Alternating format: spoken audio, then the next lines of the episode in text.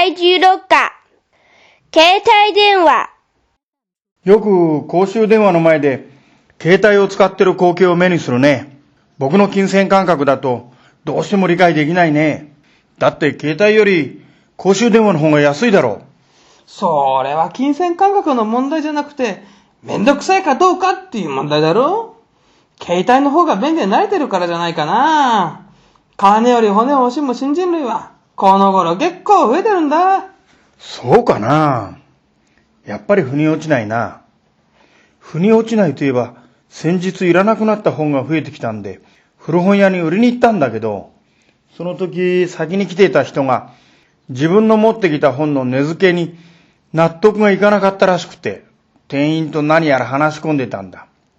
早くしてくれないかなって思って待ってると、そいつ、おもむろに携帯で話し出してさ、なんだなんだと思って見てると、リサイクル屋には10円だって言われたけど、古本屋は15円なんだって、どうするってさ、明らかに電話代の方が高くついてるだろう。そういえばそうだね。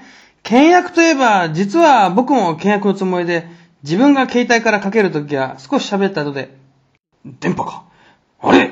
もしもーしとか言いながら切っちゃうってことをやってるんだよ。相手から折り返しかかってくるのを待てば、電話代が節約できるのではって思ってさ。だけどね、いざこの作戦を実行しても、これまで90%以上はかかってこなかったんだ。そりゃあ作戦がみんなにバレバレだからじゃないのいやー、違うと思うけどなきっと、相手も僕と同じようにケチってるに違いないんだよ。僕はその手は使ったことないんだけど、なぜかいつも電波が弱くって、言ってることがよく聞き取れないことが多いんだよ。この間も電話中に調子が悪くなったから、相手に、おい、聞こえるか？って言ったんだけどさ、そしたら聞こえませんだってさ、参っちゃうよ。聞こえてるじゃん。だろ？砂川くんの話で思い出したんだけど、前に会社で外線からの電話が転送されてきた時、あんまり話したくない相手だったんで、もしもし、電波悪いですねって逃げようとしたら相手が固定電話からなんだけどって。マジやばかった君っていうやつは、あの手この手でいろいろ虫のいい音ボケ作戦をやってるよね。いやいやいや、それほどでも。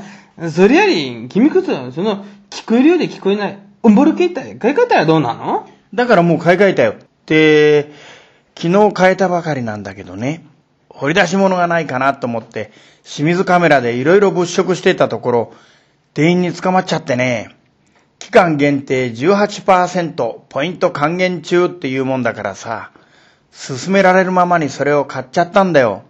買った後で分かったんだけど、その携帯の値段実は1円だったんだよ。ははははそりゃ傑作だ。じゃあ今持ってるんだな。どんなものか見せてよ。はい。ふーん。なかなか良そうじゃないの。カメラもついてるし。いや、僕は写真撮るのが苦手だからね。それは僕にとって無用の長物だよ。でも前の携帯にはないマナーモードがついてるから、それは便利かなって、今朝早速ラッシュの電車の中で使ってみたんだけどさ、胸ポケットに入れてたら周りの人に聞こえるほどブーンと震えるんだよね。これじゃマナーモードの意味がないじゃないかなって思ってたら腹の虫だったよ。朝飯を抜いたってことを忘れてたんだよ。それはそれは。確かに紛らわしいかもね。僕もそんな紛らわしい話があるよ。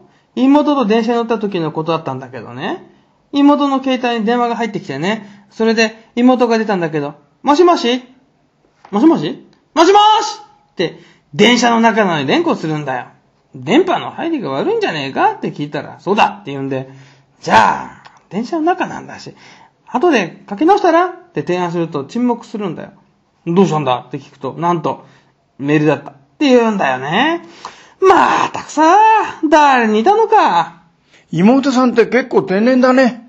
そうなんだよね。